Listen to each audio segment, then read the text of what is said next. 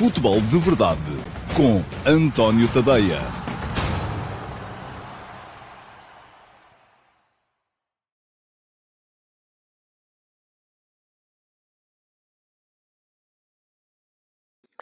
Ora, então, olá, muito bom dia a todos e sejam muito bem-vindos à edição número 749 do Futebol de Verdade. Hoje é segunda-feira, dia 20 de fevereiro de 2023 e como é que eu percebo que é dia de ponto? Porque está muito pouca gente a ver o Futebol de Verdade hoje. A malta costuma ver quando está a trabalhar.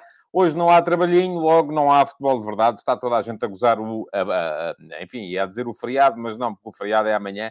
Está toda a gente a gozar a ponta e fazem muito bem, tenham a possibilidade, tenham a possibilidade de o fazer eu uh, cá estou uh, para levar até vós então mais uma edição do Futebol de Verdade. Hoje para vos falar dos jogos que já passaram desta jornada da Liga Portuguesa, a 21 primeira. O Flóculo Porto ganhou por 1 a 0 ao Rio Ave, o Sporting Clube Braga ganhou por 2 a 0 ao Flóculo Baroca e para antecipar também, de certa forma, aqueles que vão encerrar a ronda hoje, temos um grupo desportivo de Chaves Sporting e um Benfica Boa Vista. Mais logo, ao final do dia, vamos ter então mais um joguinho às nove e um quarto da noite. Olhem que maravilha, acabar às onze e tal, e eu vou estar na RTP3 no final do jogo para, uh, logo ali também, no pós-matos, fazer uma primeira análise daquilo que se passar no Estádio da Luz, no confronto entre Benfica e Boa Vista. Ora, muito bem, vamos lá, vamos começar com uh, a correnteza normal de futebol de verdade de hoje. Lembro-vos que hoje não há pergunta na MUS. Uh, a pergunta na Muxa é uma pergunta à qual eu respondo de forma um bocadinho mais desenvolvida uh, no início dos, uh, das edições normais do Futebol de Verdade, mas só de terça a sexta-feira. À segunda, geralmente, há muito futebol para rever e, portanto, é muito raro haver. Aliás, nunca há pergunta na Muxa, porque não há muito tempo para ela. Ah, como é que vocês podem habilitar-se a ter a pergunta na Muxa? É muito simples, é só seguirem o canal e vai ficar aqui um link para poderem fazê-lo, para poderem seguir o meu canal de YouTube. É só clicar no botão que diz inscreve-te no canal, depois ativem as notificações, uh, clicar em cima do sino para serem avisados sempre que eu entro em direto no Futebol de Verdade ou noutro programa qualquer, e, além disso, irem à caixa de comentários uh, das emissões do Futebol de Verdade, das emissões gravadas, e deixarem lá Perguntas. Uh, amanhã vamos ter pergunta na Muxa. Amanhã é feriado, mas há futebol de verdade, porque há uh, jogos hoje à noite e, portanto, esse é o meu compromisso convosco. Uh, amanhã vamos ter Uh, pergunta na MUS e vão, ser, vão estar habilitadas a ser selecionadas como pergunta na MUS as perguntas que forem deixadas na emissão gravada do Futebol de Verdade de hoje e ainda as perguntas que tenham sido deixadas na emissão gravada do Futebol de Verdade da última sexta-feira. Portanto, muita pergunta para se poder escolher. Aquilo que há e continua a haver é a possibilidade de eu responder de forma mais breve, necessariamente, eh, até porque não é refletida, às perguntas que são colocadas, àqueles que são os primeiros a deixar perguntas no live chat das emissões em direto do Futebol de Verdade, segunda a sexta, meio-dia e meia, aqui no meu canal de YouTube. E hoje o primeiro a chegar foi o Vítor Cardoso. Bom dia, Vítor. Uh, fala ao Vítor Cardoso numa situação que vivemos uh, ontem, ou que vimos ontem, quem estava a ver o jogo. Luís Campos uh, desceu até à área técnica e, e diz que é o desnorte total uh, num clube de topo, pergunta como se explica, um, faz lembrar o Badaró, mas isso se calhar já não é do, do seu tempo, é mais do meu, como o Ispilico, não é? Uh, o chinês, mi não sei chinês, mi sei japonês. Uh, ou era ao contrário, já nem sei. Bom, uh, mas como se explica? Não há muita explicação para aquilo. O que é que se passou, para quem não viu? O Paris Saint-Germain esteve a ganhar por 2 a 0 ao Lille, do, do Paulo Fonseca. O Lille virou o jogo para 3 a 2. O PSG perdeu alguns jogadores por, por lesão, e nomeadamente a lesão que parece ter sido grave do Neymar, eh, não tão grave do Nuno Mendes. Um, e depois, eh, na ponta final, com o PSG a fazer um forcing uh, sobre a baliza do Lille, uh, ao 3-3, ao 4-3, marcado por Messi de livre direto já nos descontos, mas nesse período final, Luís Campos desceu da tribuna de honra até à uh, zona técnica. Ficou atrás do banco, não foi para a linha lateral dar ordens, nem pouco mais ou menos. Uh, o Christophe Galtier, o treinador do PSG, no final diz que não se sentiu Uh, ameaçado, que não sentiu que houvesse ali nenhuma interferência, mas de facto não é muito normal ver o diretor desportivo baixar até à zona uh, a não ser que ele esteja já de si próprio na ficha de jogo, e há casos em que isso acontece, não é? Uh, aliás, se formos a pensar, em Portugal são mais os casos em que eles lá estão do que os casos em que eles lá não estão. Portanto, uh, é só pensarmos, o, o engenheiro Luís Gonçalves do Foco do Porto costuma estar inclusive no banco, porque é também delegado ao jogo, o Hugo Viana no Sporting não está no banco, mas, enfim, anda por ali quase sempre também. No Benfica, eu creio que o Rui Pedro Brás também costuma estar, se não no banco, pelo menos anda sempre por ali também, e portanto não é muito anormal em termos de futebol português vermos os dirigentes fazerem aquilo que o Luís Campos fez. Agora que no Paris Saint-Germain não é assim tão normal, de facto, nem habitual, de facto, não é. João Pereira, bom dia. À luz do confronto de ontem entre Casa Pia e Vitória Sport Clube, qual será o maior candidato a ficar com a vaga europeia da próxima temporada? É arriscado estar a responder-lhe agora, mas eu, se tivesse que responder agora, diria Vitória. Acho que o Vitória tem mais meios. Aquilo que o Casa Pia está a fazer no campeonato até este momento parece-me ser absolutamente notável uh, e digno de ser assinalado. Agora, percebermos que se a equipa do Casa Pia vai conseguir manter este andamento para as últimas 13 jornadas, já me parece mais complicado. Aliás, basta perceber uh, uh, que a vantagem já foi maior, o Vitória uh, lentamente tem vindo a aproximar-se. Vamos ver também se toda esta questão da tomada de posição do, da empresa uh, V-Sports, que é detentora da maioria das ações do Aston Villa, uh, que representa uh, os interesses do egípcio Saviris e do norte-americano Wesley Edens, dois homens que estão presentes no capital e mandam no Aston Villa, que parece que a empresa deles está a querer, parece não, é mesmo verdade, está a querer tomar conta de parte do capital do Vitória. Vamos ver se isto não vai dar ainda algum descontentamento, algum desfoque, alguma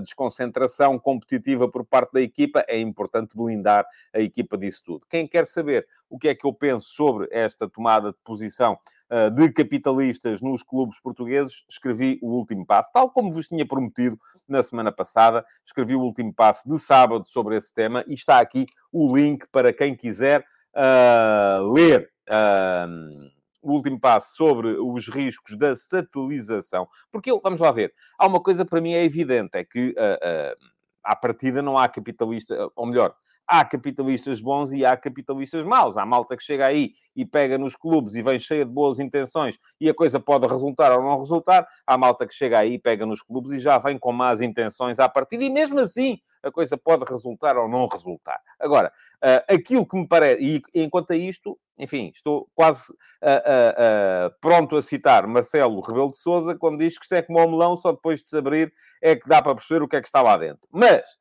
uma coisa, à partida, me parece logo complicada, que é uh, uma empresa que é dona de um clube ir tomar, assumir posição noutro clube. Aí há um risco enorme. E houve, muitos, houve alguns comentários, até inclusive nas redes sociais, uh, apesar do algoritmo estar a prejudicar seriamente a difusão dos, dos textos, Houve muitos comentários, alguns até se calhar de adeptos vitorianos, a dizer que se não for assim não vamos poder ser competitivos. Eu vou, vou, vou voltar a dizer, sei perfeitamente que o futebol se move num mundo de grande capital, é impossível ser competitivo sem o capital, sem a receita, sem o dinheiro, e portanto o meu problema não é com o dinheiro, o meu problema aqui é só muito pura e simplesmente com uma coisa, que é o facto de quem vem comprar parte de, das ações da SAD do Vitória Sport Clube já ser dono de outro clube. E isto dá para muita coisa, e muita coisa que não é necessariamente boa. Mas estou a desviar-me daquilo que é a pergunta do João Pereira, foi só mesmo para deixar o link para o texto do último passo que foi escrito no sábado acerca do risco da satelização. Viriato da Beira, bom dia! Apesar da recuperação do Passos, há um fosso já cavado para os três últimos. Acredita que Passos, Santa Clara ou Marítimo ainda podem ficar fora da zona de descida? Acredito. Acredito mas vou dizer-lhe isto assim: no máximo um. Eu acho que destas três equipas pode haver uma que consiga lá chegar. E não tenho aqui de cor neste momento a, a diferença, deixa-me cá uh, olhar para a classificação para ter a certeza daquilo que vos vou dizer. Ora, nós estamos a falar uh, de uh, 13 jornadas. E neste momento há 7 pontos de avanço do Estoril, que é uh, 15, para o Santa Clara, que é 16, Uh, o que quer dizer, logo à partida, que haverá 9 pontos de avanço para o Marítimo, que é 17, e 10 pontos de avanço para o Passos de Ferreira, que é 18. se nós pensarmos em termos de luta pelo título, uh, 7, 9 e 10 pontos, imaginemos que o Benfica Uh, neste momento tinha 7, 9 e 10 pontos de avanço sobre o segundo, terceiro e quarto classificado, podíamos sempre imaginar uma situação em que o título não estava entregue. Uh, porquê? Porque se trata apenas de ultrapassar uma equipa. Uh, se pensarmos numa lógica de fundo da tabela, em que uma boa série, eh, vamos, a coisa funciona ao contrário. Se no topo da tabela uma equipa que está em primeiro lugar, perde dois jogos seguidos, faz uma má série, três jogos seguidos, e à partida aquilo que é esperado dos que o perseguem é que ganhem, porque são das equipas mais fortes do campeonato, e portanto é possível reverter esse tipo de situação. No fundo da tabela funciona ao contrário. Uma boa série de uma destas equipas, seja do Santa Clara, do Marítimo ou do Passos de Ferreira, pode perfeitamente servir, ganhando três jogos seguidos, pode perfeitamente servir para saltar para cima da linha d'água. Porquê? Porque aquilo que é esperado das equipas que estão imediatamente a seguir é que ganhem poucas vezes. Porquê? Porque são das piores do campeonato. Portanto, agora, se me pergunta assim, acredito que de repente os três comecem a ganhar os jogos todos? Não. Mas acredito perfeitamente que possa aparecer aí uma boa série de 3, 4 jogos sem perder de uma, de, de uma destas equipas. E então aí pode perfeitamente saltar para fora da zona de descida. Rui Martins, bom dia. Será o Passo de Ferreira capaz de garantir a manutenção e quais são, na sua opinião, hoje os principais candidatos a descer? Está respondido. Rui, em relação à primeira uh, parte da pergunta, em relação à segunda, os principais candidatos a descer hoje são Santa Clara, Marítimo e Passo de Ferreira. São os três últimos. E estão bastante longe uh, do uh, 15º classificado. Portanto, acho que são os principais candidatos. Agora, não quer dizer que acabem por ser mesmo eles a descer. E, por fim, Estou, tenho estado a ler quase sempre cinco perguntas, uh, as cinco mais rápidas a chegar. A quinta é do Luís Chito, que diz: Bom dia, na Alemanha os três primeiros têm 43 pontos. Aliás, a diferença entre o primeiro e o sexto é tanto como em Portugal entre o primeiro e o segundo. E o Bayern é o bicho-papão que se sabe. Certo, Luís, mas é um caso uh, raríssimo na Alemanha.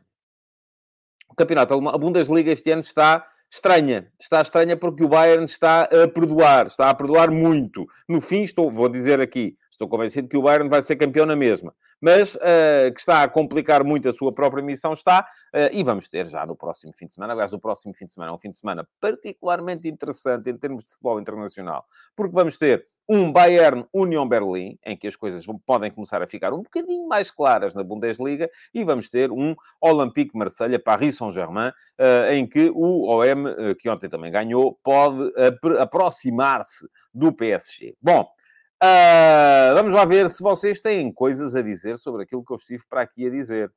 Uh, não é novas perguntas, porque isso, se fosse para isso, uh, tinha que tinha que ser, tinham que ter entrado mais cedo. Bestial, temos aqui muita, muita coisa. Temos aqui muita coisa para, para poder ler. Vamos lá ver. Diz aqui o Pedro Santos: é possível que até que ambos fiquem com a vaga europeia normalmente, a não ser que haja uma surpresa na taça, o sexto classificado também se apura. Ora, deixa cá ver. Portanto, um, dois, três.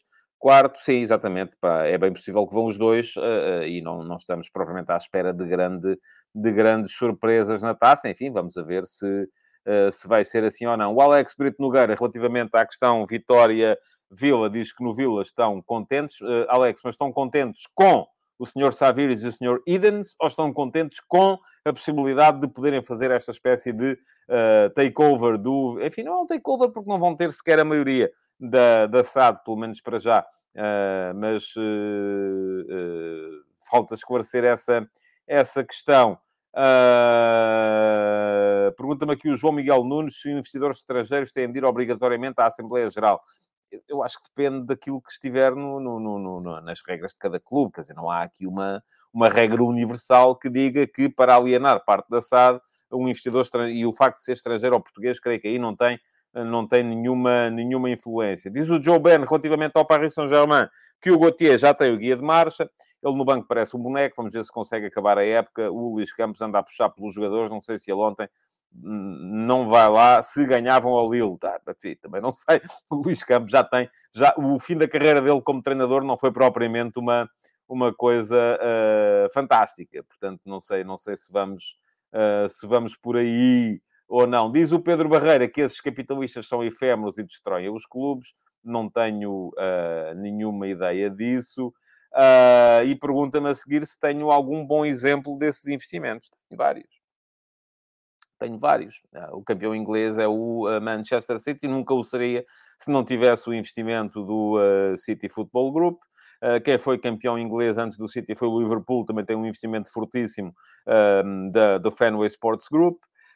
Os campeões de Itália ou de último campeão italiano, o Milan, tem um investimento fortíssimo também um, estrangeiro e neste momento até inclusive mudou de dono este ano. Portanto, enfim, estamos a falar do futebol a um nível que não dá para Uh, para, um, para voltarmos atrás. Quer dizer, uh, eu admito perfeitamente que vocês achem que isto era giro, era antigamente, que os jogadores jogavam por maçãs decorados, mas hoje em dia já não é assim, e felizmente para eles, porque fartaram-se, do meu ponto de vista, muito bem, uh, de serem eles que mantêm a chama acesa, mantêm o espetáculo vivo e depois, no fim, acabam as carreiras e têm joelhos destruídos, tornozelos. Eu bem vejo, eu vou contar-vos aqui um segredo, para descer da da redação da RTP para o estúdio, onde são feitos geralmente os pós-matos, é preciso descer uma escadaria. E eu bem vejo como é que aquela malta desce as escadas. Porque aquilo foram muitas infiltrações, foram muitas operações, são muitos tornozelos destruídos, são muitos joelhos desfeitos, e depois chegam ao fim das carreiras, não se conseguem mexer praticamente e não têm nada de seu. Portanto, acho muito bem uh, que o futebol tenha adquirido esta, esta dimensão e já o disse aqui muitas vezes também, a malta quer que o futebol volte 50 anos atrás no tempo, uh, não, não tem a noção de, de, daquilo que era a vida dos, dos, dos, dos jogadores nessa, nessa, nessa questão. Relativamente à luta pela despromoção, o Pedro Santos vem cá dizer, e há sempre a oportunidade de ir ao playoff de despromoção, e é verdade, a partir de uma destas três equipas que estão lá no fundo da tabela, uh, vão, vão, vai acabar por lhes acontecer isso, e uma delas vai estar no playoff. Diz o Jorge Fernandes que a FIFA e a UEFA deviam proibir empresas de terem mais do que um clube na rede europeia. Eu, eu, não sei se isso é possível do ponto de vista do direito comercial. Mas, enfim, é uma questão, não sou de todo uh, competente para falar dessa, dessa, dessa questão, uh, porque não sou de todo especialista na, na matéria. Bom, vamos seguir em frente. Há aqui muita, muita coisa e havia aqui inclusive esse spam que já foi resolvido sem grande, sem grande, uh, sem grande, sem grandes ondas. Vamos seguir em frente e vamos entrar muito rapidamente. Uh, vou, antes disso, antes de entrar, seja no que for, uh, deixar aqui uh, a passar em baixo, em rodapé, o endereço do meu Substack, é tadeia.substack.com. Está a passar aqui e quem quiser subscrever, vai ficar aqui também um link para poderem fazer a subscrição uh, do meu uh, Substack. E o que é que o meu Substack, Substack vos garante? Garante-vos que recebem, se subscreverem, nem que seja a subscrição gratuita, recebem sempre pelo menos o primeiro parágrafo de todos os textos no vosso e-mail. Uh, e isto é muito, cada vez mais, não sei se vocês têm estado a acompanhar, é o Twitter a dizer que vai passar apenas a difundir os conteúdos de quem pagar para ser difundido, é o Facebook a dizer a mesma coisa e o Instagram a mesma coisa. Portanto, cada vez mais, se vocês estão dependentes das redes sociais para terem acesso aos conteúdos, o mais certo é não vos aparecerem. Todos vocês têm, com certeza, Facebook, Instagram, uh, Twitter, seja o que for, e eu só vos pergunto, se calhar até me seguem por lá, mas quantas vezes é que vos aparecem as minhas publicações? E não serão muitas, com certeza. Portanto, a maneira mais segura de uh, saberem sempre que eu publico alguma coisa é fazerem a subscrição. Uh, e a subscrição uh, não tem que ser paga. Isto é, vocês até podem fazer a subscrição gratuita, recebem logo imediatamente todos os textos uh, gratuitos que eu vou publicando e recebem pelo menos o primeiro parágrafo dos textos que são pagos. E os textos que são pagos, uh, depois podem optar se querem então fazer a subscrição premium ou não. A subscrição premium custa-vos 5 euros por mês ou 50 euros por ano, uh, caso queiram fazer uma subscrição, desde logo, anual. E uh, isto significa que dois dos 12 meses do ano serão de borla. diz aqui o Hugo Macedo que não vê quase nada o Luís Chito diz no Instagram aparece sempre e o Hugo Macedo diz que é mesmo perto de zero. Eu creio que é assim. Eu vejo, tenho visto a quantidade de interações de likes e por aí afora que aparecem e, a, e a, as visualizações de cada coisa que eu publico nas redes sociais está uh, cada vez mais uh, baixa. Uh, e, portanto, não há nada como, de facto, uh, poderem fazer a subscrição, nem que seja, volto a dizer, a subscrição gratuita do meu Substack. Deixa-me só assinalar aqui um superchat do Acúrcio Afonso. Muito obrigado, Acúrcio. Continuação de bom trabalho também e espero que continue a poder usufruir do futebol de verdade durante muito tempo. Ora, muito bem, vamos lá. Ataques rápidos, que é aquilo que se uh, segue, diz aqui o Hugo Macedo, e eu acho muito bem que o melhor mesmo é subscrever Uh, ora bem, o que é que estamos a ver? Ah, era o Alex Brito Nogueira que vinha aqui uh, dizer que, uh, até a nível de know-how, Inglaterra é fantástica e muita coisa, mas Portugal ainda tem algumas coisas a ensinar a alguns clubes. O Aston Villa, perdão, tem dinheiro, muito, mas ainda tem de crescer em vários uh, parâmetros. Estamos a falar de um clube que até já foi campeão da Europa, não é? Portanto, enfim, é um clube claramente com.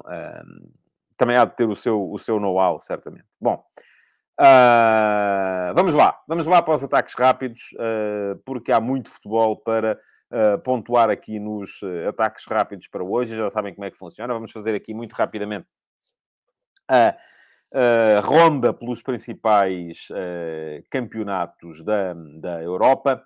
Uh, em Itália continua o passeio triunfal do Napoli, embora esta tenha sido, uma, um bom, tenha sido um bom fim de semana para o Inter também. O Inter ganhou por 3 a 1 ao Udinese antes de jogar com o Porto. Lukaku voltou a marcar, uma, embora tenha sido de penalti, mas há ainda assim uma grande expectativa em Itália, e já se sabe que ali também, lá como cá, os jornais servem muito para vender ilusões, e então a ideia é Lukaku está de volta e o Inter, para poder superar o Flóculo Porto na Liga dos Campeões, vai precisar de um grande Lukaku, e é verdade, um grande Lukaku dá jeito a qualquer equipa, vamos ver é se o Inter o vai ter ou não, mas foram 3 a 1 do Inter ao Udinese, mesmo assim, como o Napoli ganhou 2-0 ao Sassuolo continua a manter os seus 15 pontos de avanço. E ainda hoje, curiosamente, uh, o Rafael Benítez, ex-treinador do Napoli uh, e também do Liverpool e também do Real Madrid, um, desdobrou-se um bocadinho em entrevistas, e vi entrevistas dele a vários, pelo menos a jornais em Itália e em Inglaterra e em Espanha, portanto andou a falar para toda a gente eh, muito, e uma das coisas que ele diz é que o Napoli pode perfeitamente ganhar a Liga dos Campeões,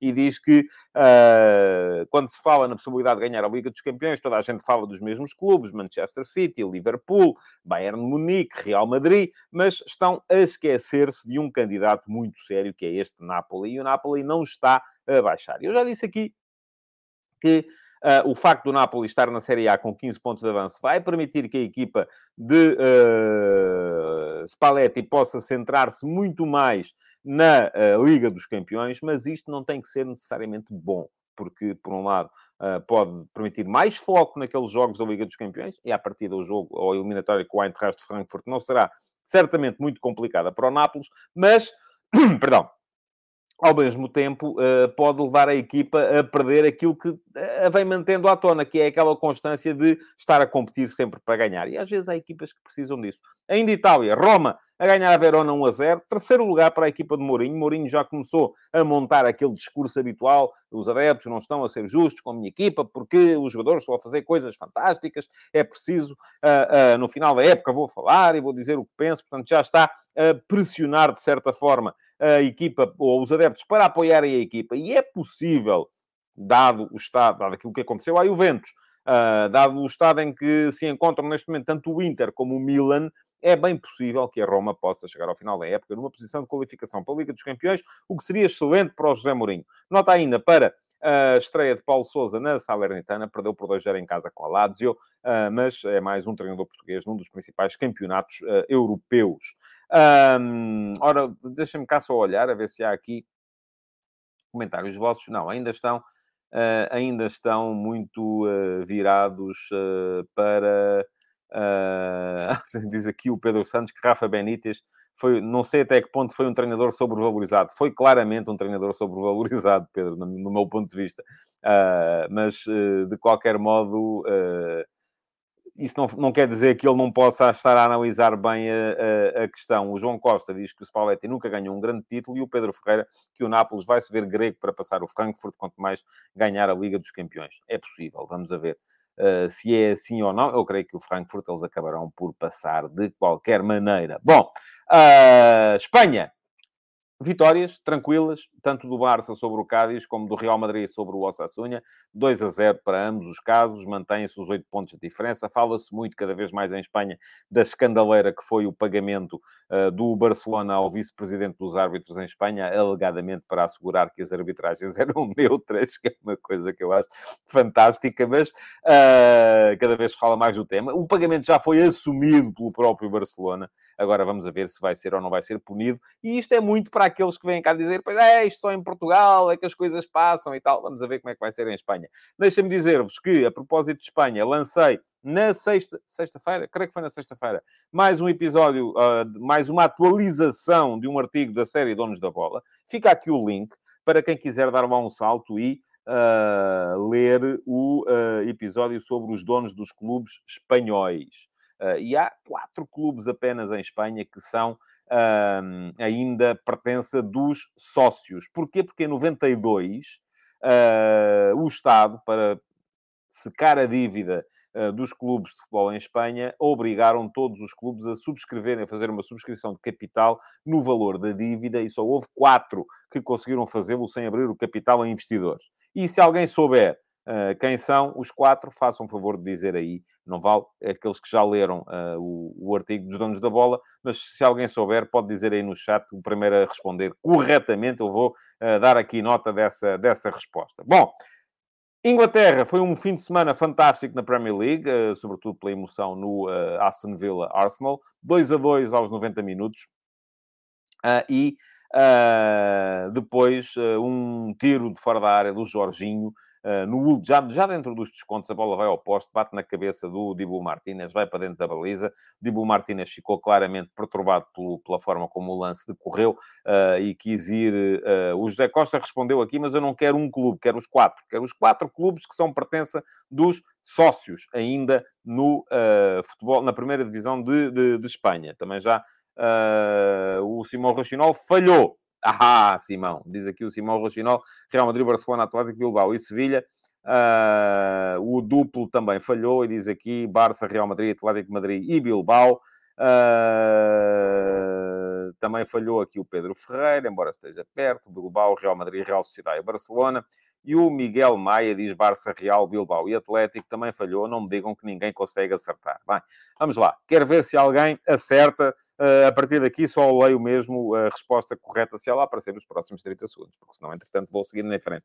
Estava a falar já da Premier League para vos dizer uh, que, uh, e estava só aqui a dar uma atençãozinha aos, às respostas, ainda não está nenhuma certa.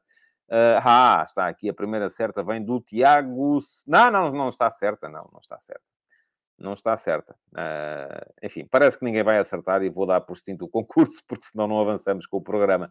Uh, já sabem, é irem ler os donos da bola. E está lá tudo explicado, está lá contado quem são os quatro clubes que são pertença dos sócios, porque foram os únicos que conseguiram cobrir o montante da dívida sem precisar de abrir o capital a investidores estrangeiros, perdão, a investidores externos, e eu vou dizer quem são. Real Madrid, Barcelona, Atlético Bilbao e Osasuna. Uh, são os quatro clubes que uh, não têm, uh, não são, neste momento, pertença de acionistas e pertencem ainda aos sócios. e respondeu agora ao Pedro Videira, mas agora está bem, eu já tinha dito ao Pedro, pronto, agora já não vale.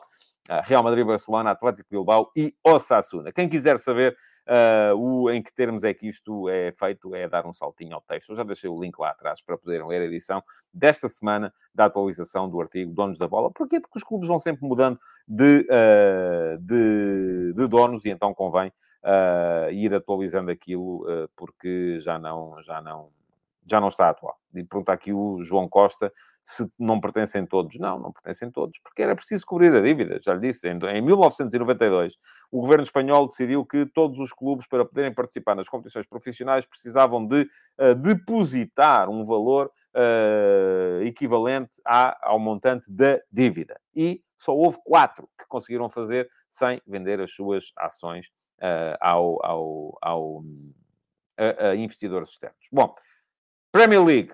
Estava a explicar que o Dibu Martínez, eh, depois a seguir, passou-se, eh, que é uma coisa que já é em condições normais, ele já faz e quis ir à frente para poder fazer o gol do empate num pontapé de canto, o Arsenal recuperou a bola, bem a temporizar o Fábio Vieira e golo do Martinelli, 4 a 2 para o Arsenal, que assim alargou em mais dois pontos a vantagem sobre o Manchester City, que não foi além do empate a uma bola com o Nottingham Forest. São agora mais dois pontos com menos um jogo uh, para o uh, Arsenal na frente. Atenção ao Manchester United, que não fez uma boa primeira parte, mas ganhou sem espinhas ao Leeds United 3 a 0 e está a 5 pontos do primeiro. Portanto, uh, ainda se calhar vamos ter o Man United a participar ali na luta. depois, já falámos aqui da Alemanha, uh, União Berlim não foi além do empate em casa com o Schalke, 0 a 0. o Borussia Dortmund ganhou 4 a 1 ao Hertha e um, sim, tem razão aqui o José Costa, corrigiu-me. Eu engano-me sempre com o nome, a ver se vocês estão atentos. O Man United ganhou por 3 ao Leicester, não foi ao Leeds. É da mesma cor, portanto, enfim, eh, tenho desculpa. Uh, mas estava já na Bundesliga. Borussia Dortmund 4 a 1, 4 a 1 ao Hertha. Bayern perdeu por 3-2 com o uh, Borussia Mönchengladbach a jogar com 10 homens desde muito cedo. O Upamecano foi expulso ainda dentro dos primeiros 10 minutos do jogo. Mesmo assim, ainda conseguiu uh, fazer dois golos. e um, isto significa que estão as três equipas, Bayern, Borussia de Dortmund, não o de Mönchengladbach, e União Berlim, todos com 43 pontos na frente da tabela e na próxima semana há Bayern União Berlim. Portanto, um jogo muito interessante para acompanhar na Bundesliga, o potencial atacante do Bayern contra a força defensiva do União Berlim. França, por fim, já falei aqui há bocado desse 4 a 3 uh, épico do, uh, do Paris uh, Saint-Germain. E o Ricardo Carvalho vem cá dizer da mesma cor, azul não é branco. Sim, mas a cor original do Leeds é azul, oh, oh, Ricardo. É azul e branco. É, como dizia o João Pinto, o meu coração só tem uma cor, é o azul e branco. E uh, o Leeds é azul e branco. Uh, agora, se o marketing depois faz com que neste momento o equipamento principal seja branco, para mim o Leeds é azul e continua a ser azul. Um, certo. Uh... Pronto, o Pedro Ferreira também veio cá dizer da mesma cor também não são, um é branco e o outro todo azul. Pronto, está bem. Se calhar eu sou um tipo muito antigo, ainda sou do tempo em que o Leeds jogava fundamentalmente de azul. Mas está bem, é azul e branco. Vamos lá. Uh, por fim, uh, estávamos na, na Liga 1. Uh, o Olympique Marselha ontem, ao final do dia, ganhou por 3-2 ao Toulouse e está a 5 pontos, mas recebe o PSG no próximo dia 26. Vai ser também um jogo, com certeza, muito interessante. O Pedro Ferreira diz: Nunca vi o Leeds jogar de azul na vida, deve ser muito antigo, é do tempo das equipas do. Uh, olha, experimenta ver, por exemplo, o uh, Damned United, uh, o filme que retrata a passagem uh, do uh, Brian Clough por, pelo Leeds United, e, enfim, era, era assim que as coisas eram. Vamos lá. Ataque organizado de hoje para falar da, da Liga Portuguesa, antes de chegarmos ao final do, do programa. e diz aqui o Mauro Veloso, que o obrigado, Mauro, alguém que venha em meu socorro, que o Leeds europeu jogava de azul. Se calhar é branco, sei lá, mas eu sempre, é pá, associei o Leeds ao, ao, ao azul. Pergunta-me aqui o Hugo Macedo se eu tenho acompanhado a segunda Liga Portuguesa, só os resultados, portanto não vale a pena fazer grandes perguntas, porque não tenho muita coisa de interessante para dizer sobre o tema. Liga Portuguesa, ataque organizado, para vos falar não só dos jogos que já foram, como dos jogos que vão ser. E, basicamente, para nos centrarmos nos quatro de cima. Neste fim de semana tivemos Porto Rio Ave, logo no sábado. Uh, entrada muito fraquinha do Porto no jogo, deixem-me que vos diga, achei. Uh, mas o Porto tem estado a começar a fazer, uh, tem estado a fazer uma, ou começa a habituar-se a uma lógica em que não entra bem nos jogos, permite mesmo que os adversários sejam estatisticamente superiores. Voltou a acontecer na primeira parte do jogo, desta vez com o Rio Ave, aquilo que tinha acontecido no jogo do, do, do Floco do Porto com o Sporting. Um, o Rio Ave foi melhor, tem o gol anulado. Há duas grandes defesas do Diogo Costa, uma uh, remate do Samaris, outra remate do Guga, uh, e depois o Porto acaba por fazer uh, o golo numa finalização muito boa do Tony Martínez, um, que permitiu à equipa portista sair na frente para o intervalo e se calhar intervalo, com 0 a 0, com o Rio Ave a ser melhor, as ausências no Porto, que eram muitas, é preciso lembrar, não estava Uribe, não estava Evanilson, não estava Otávio, uh, não estava Galeno, uh, portanto, dos 12, eu acho que o Porto não tem um 11 base, tem um 12 base, eh, porque eh, é preciso contar eh, com os dois médios. Depois, Otávio, Galeno e PP geralmente fazem, os três fazem dois lugares, a não ser que o PP baixe para a lateral. Mas deste 12 base havia quatro ausências e isto podia pesar. Mas com 1 a 0 o Porto veio melhor para a segunda parte. A segunda parte já foi muito mais igualada. Só para que vejamos, para, para vermos, ao intervalo, apesar do gol do Porto, o Porto chegou ao intervalo com um uh, XG, um expected goals, um índice de gols esperados de 0,4, ou seja, marcou um gol e estava acima daquilo que seria esperado. O Rio Ave, uh, perdão, o Porto com um XG de 0,3, o Rio Ave é que chegou ao intervalo com um 0,4.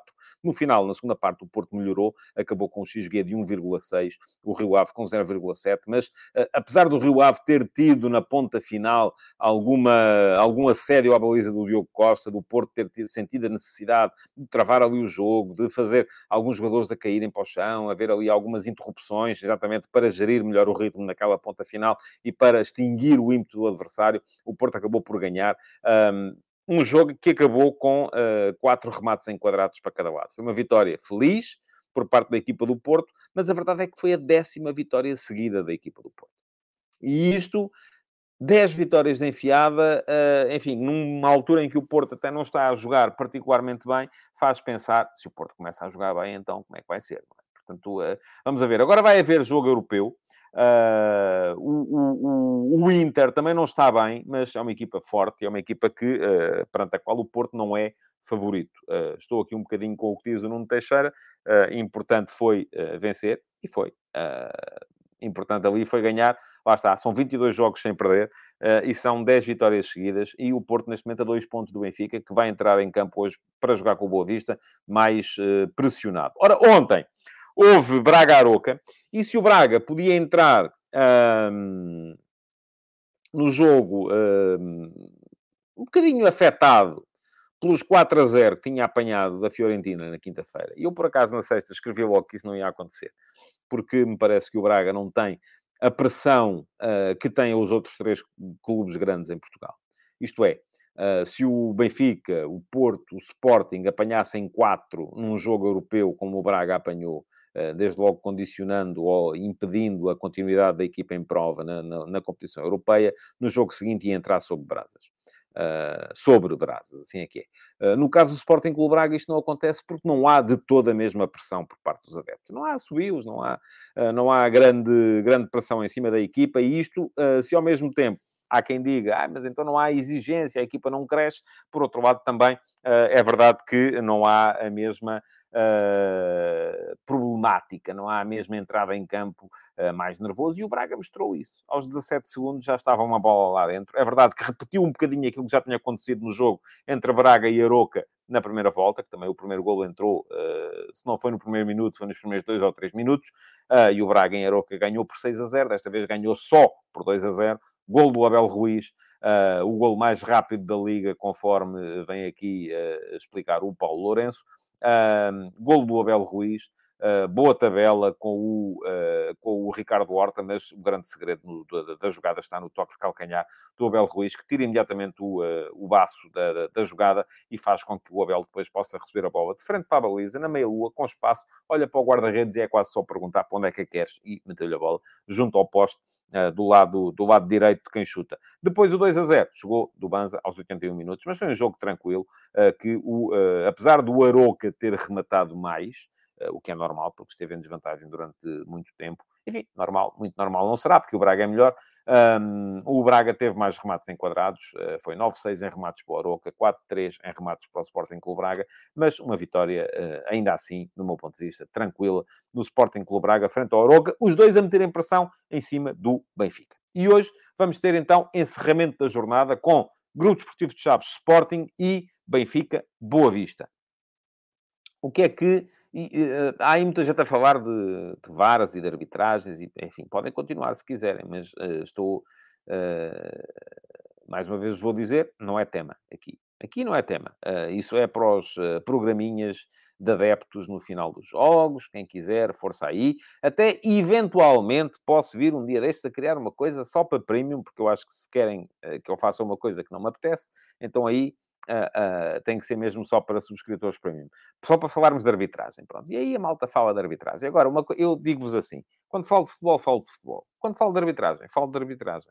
Porque estar a misturar as coisas é uh, pura e simplesmente tempo, tempo perdido. Ora, vamos ter hoje Uh, conforme já vos disse, primeiro que tudo, Chaves Sporting, e diz aqui o Bruno Coelho, Bruno Coelho, perdão, já perdi a conta aos jogos dos Chaves à segunda-feira à noite, ao menos este é em casa. E é verdade, continuamos a ter jogos à segunda à noite. E eu, eu, digo-lhe mais, ao menos este é em casa e ao menos este é um horário mais ou menos decente, porque enfim, sete da tarde uh, uh, já é... já é Diz-me aqui o Luís Leal, Ui, isso era uma mina. Ó oh, Luís, não era, porque a malta que quer discutir arbitragem não está disponível para pagar, para pagar por isso. Portanto, não, não, não, não vamos. Uh, uh, disse aqui o João Morgado Ferreira, faz isso e vai ver mais malta premium só para ir mandar vir. Não, porque a malta que quer isso não está disponível para pagar. Eu sei muito bem como é que as coisas funcionam. Por isso é que ainda não lancei esse produto, vamos lá, vamos chamar-lhe assim.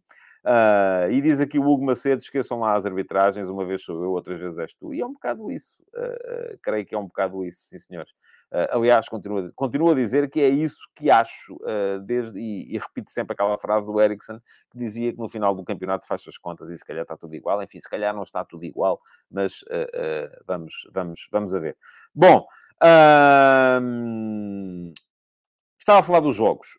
Chaves Sporting às 7 Chaves com muitas ausências. Uh, tem o Bruno Langa por castigo, mas também não está o Paulo Vitor, o guarda-redes, o uh, Hernandes, uh, o, uh, Tarcinho, o João Correia, o Obiora. Portanto, uma série de jogadores que não estão disponíveis para a partida dos Chaves hoje. Mas este Chaves, é preciso lembrá-lo, ganhou em Alvalade. Ganhou em Alvalade um Sporting que tarda em encontrar a tranquilidade necessária para poder... Enfim, isto é uma questão que se calhar já vem de trás.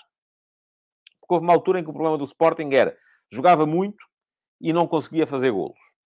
Eu acho que neste momento o Sporting começou a enervar-se tanto com o facto de não fazer golos que já não joga muito. Acho que a equipa do Sporting está a piorar o nível do seu futebol. Uh, e, portanto, uh, o jogo contra o Midtjylland na quinta-feira foi uh, penoso em termos de produção. é, vai ser preciso, se o Sport, vou dizer-vos aqui, se o Sporting se apresentar a jogar hoje em Chaves o mesmo futebol uh, com o, o, o, o que, que, que, jogou contra o Midtjylland, é seguro que perde. Isso digo-vos já, é seguro que perde. Uh, é preciso jogar muito mais do que jogou na quinta-feira para conseguir uh, ganhar em Chaves a uma equipa boa dos Chaves, apesar das ausências. Sporting volta a ter Morita, que é uma coisa boa. Eu acho que este Sporting rende muito mais com Morita. E aqui há dias alguém veio aqui apresentar uns dados que eu não sei de cor e, portanto, não os vou repetir, mas que uh, diziam que das derrotas do Sporting, a maior parte delas tinham sido em jogos sem o Morita. Morita, não só porque dá ao meio-campo uma consistência diferente, mas também e sobretudo porque permite que o Pedro Gonçalves apareça onde ele de facto tem que jogar, que é na frente. Um, e acho que isso é, é, é importante. Uh, mas vai ser um jogo com certeza muito complicado para o Sporting, uh, não só porque é importante fazer pontos, para ainda assim manter alguma esperança de poder eventualmente chegar a um terceiro lugar, se o Sporting Clube Braga ou o Flóculo do Porto vierem a fraquejar daqui até ao final do campeonato, mas, uh, porque eles ainda vão jogar todos entre si também, e o Sporting só lhe falta neste momento fazer um jogo com os três da frente, que é a recepção ao Benfica na, ante, creio que é a antepenúltima jornada, ou penúltima jornada, e portanto, uh, para isso é preciso ir ganhando jogos daqui até, uh, uh, daqui até lá chegar. E, e começa hoje. Uh, enfim, Chaves, jogo antes da partida contra o Midtjylland da segunda mão da, da Liga Europa, são dois jogos que o Sporting precisa muito urgentemente de ganhar. Por fim, 21 e 15, que é um raio de uma hora para haver futebol, vou-vos já dizer, porque acaba tardíssimo, porque, enfim, amanhã para muitos de vocês é feriado, para mim não é. Uh, o Kaulitovski veio aqui uh, dizer que 5 em 6 derrotas são sem uh, Morita. Pronto, então é isso. mas estava a dizer que, diz o Tiago Caetano, que o Ruben Amorim deve entender de uma vez quem está a ser produtivo e quem não está. Falo do Trincão, Mateus Reis e talvez o Pote. Eu acho que o Pote pode... Enfim, está bem, ó, Tiago. Já falámos aqui sobre isso na semana passada. Uh, o Rui Amorim usa os jogadores que ele acha que são melhores para ele, não é? Pronto, é isso. Não usa os piores, seguramente. E essa do ele tem que entender aquilo que eu entendo. Eu tenho a minha opinião, o Tiago tem a sua, o Ruben Amorim tem a dele, o Frederico Varandas há de ter a dele, o Hugo Viana há de ter a dele, e eu acho imensa piada haver pessoas a dizer que se o Ruben Amorim não entende aquilo que não sei o quê, alguém, o diretor desportivo e o presidente, têm que lhe dizer. Pronto, está bem. Portanto, é assim. Vamos aqui, de repente, estipular que uh, todos nós sabemos mais de futebol do que o treinador das equipas e todos nós sabemos melhor como é que a equipa está do que o homem que os treina e que os dirige. Uh, e eu, enfim, não é de toda a minha maneira de ver as coisas, nem no Sporting, nem no Benfica, nem no Porto, nem no Chelsea, vejam só. e o Chelsea é aquilo que um, que é neste momento. O Tiago Caetano diz que apoia Ruben Amorim e Varandas, mas alguma coisa tem de ser feita. Pois tem, ouça, é, mas é o quê? Não é? é? Das duas, uma. Ou quer o treinador e o treinador escolhe, ou não quer o treinador e mete lá outro. Agora, o que não pode acontecer é ter um treinador e depois ir alguém escolher por ele. Isso não existe em lado nenhum do mundo. Porque não há treinador nenhum que leve com isso. Benfica Boa Vista. Uh, o Boa Vista sem o Seba Pérez, que é um jogador uh, fundamental na zona do meio-campo. Aquele meio-campo, Pérez-Macutá, é um meio-campo que é fulcral no rendimento da equipa do Boa Vista. Também sem o Abascal, o Benfica não tem Bá, além de não ter o Morato e o Ristich, mas enfim, são jogadores mais, menos importantes, porque não são titulares habitualmente. Eu estou à espera, francamente, de um Benfica com o seu 11 base, apenas com a troca do Bá pelo, pelo Gilberto. Creio que é isso que vai, uh, que vai acontecer. Um, e uh, relativamente ao, ao Boa Vista, eu só recordo que no jogo do Bessa, o Boa Vista apanhou 3 a 0, mas fez uma belíssima partida. Gostei do jogo que o Boa Vista fez contra o Benfica no Bessa. Um, vamos a ver se uh, na luz e perante aquilo que é e há de ser a pressão enorme do Benfica para poder pontuar e voltar a alargar a vantagem sobre o Clube Porto e o Sporting Clube Braga. Uh, vamos a ver se o Boavista é capaz de resistir, porque se encosta muito atrás, seguramente vai ter uh, seríssimos uh, problemas. Uh, bom, mas o que é que vocês têm para dizer sobre isso? O Miguel Galveia também tem aqui uns conselhos para o Rubem Amorim, uh, que devia voltar a meter o Nuno Santos e o Pote mais na frente, Mateus Reis a fechar à esquerda, Nuno Santos faz falta na frente, pronto, muito bem. Um, e diz o Alcides Correia, só por aqui se vê o desequilíbrio do plantel, sempre que o Maurita espirra, a equipa é alterada em dois uh, setores. Um, o Francisco Malheiro uh, pergunta o que dizer desta longa lista de lesionados, falta de competência do corpo clínico. O Roger Schmidt não roda a equipa e não tem este tipo de problemas. Creio que isto tem a ver com o Clube Porto. De facto, tem havido muitas lesões e muitas lesões musculares no Clube Porto. Mas aí, ouça, eu já eu estou por tudo. Porque ouço muita gente no Porto a criticar o Sérgio Conceição e o corpo clínico porque há muitos lesionados. Uh, e depois ouço muita gente no Sporting a criticar o Ruben Amorim porque faz a gestão física dos jogadores. Uh, por exemplo, quando o Morita não jogou a partida da última jornada contra o, o, o, e não jogou agora contra o Midtjylland, uh, a malta a dizer, é pá, como é que é possível? Então um jogador que é fundamental tem que ser gerido. E, e há treinadores que dizem isso, os jogadores querem é jogar, não tem nada que ser gerido. Portanto, ouça, não sei, não sou cientista uh, da coisa e não, não creio que, que seja por aí. Uh, o Rodrigo pergunta: será que Sheldon e de estreiam hoje? Eu creio que se o jogo estiver a correr bem, há com certeza condições para, para isso. O João Moreno, aliás, vem dizer que acha que os nórdicos hoje jogam. E o Luís Chito lembra que a primeira volta foi a estreia do António Silva e, e foi, de facto, quando muita gente não queria que fosse ele a jogar, porque não podia ser, porque havia o Vertonghen e podia perfeitamente fazer-se um, ali umas adaptações e tal, e não sei o quê. Uh, o Rodolfo Sazifredo vem dizer, lembram-se do Benfica dos últimos dois anos, era só lesões, agora não há, alguma coisa mudou, a equipa técnica. Há muita coisa que muda, uh, ouça, e eu, uh, essa, essa ideia de que os jogadores, os, a preparação física e tal, e não, não, não, não, não vou por aí. Não vou de todo por aí. Uh, bom, amanhã é feriado, dia de carnaval, não vou estar mascarado, mas vou estar aqui uh, para fazer a composição convosco do, dos jogos de hoje à noite. Antes de me ir embora, ainda quero lembrar-vos que hoje saíram as conversas de bancada e o link para poderem ler fica aqui. e hoje foi muito em torno da importância que tem um golo na produção de, uma, de, várias, de várias equipas, uh, à medida que uh, o fim de semana futebolístico foi, uh, foi decorrendo. Portanto, já sabem, para já é deixarem o vosso like, porque a malta aqui estava a queixar-se que há poucos likes, eu não sei, enquanto estou aqui a falar, não consigo ter o controle disso. E é, se ainda não fizeram a inscrição no canal, fazerem a inscrição no canal para amanhã terem a certeza de que são avisados, se ativarem as notificações, quando eu começo o futebol de verdade. Muito obrigado por terem estado aí e até amanhã. Futebol de Verdade. Em direto de segunda a sexta-feira, às 12h30